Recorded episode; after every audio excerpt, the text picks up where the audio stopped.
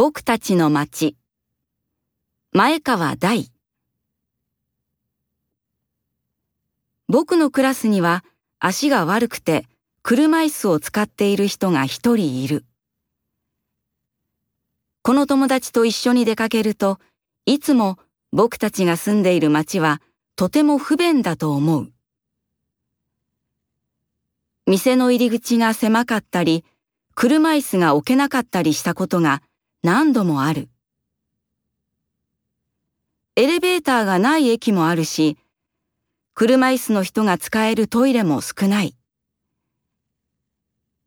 道には少し高くなっているところがたくさんあって、そこでは車椅子の人は誰かに手伝ってもらわなければ前へ行くことができない。車椅子で出かけるのは本当に大変だ。車椅子の人だけでなく、目が見えない人たちや耳が聞こえない人たちもきっと困っているだろう。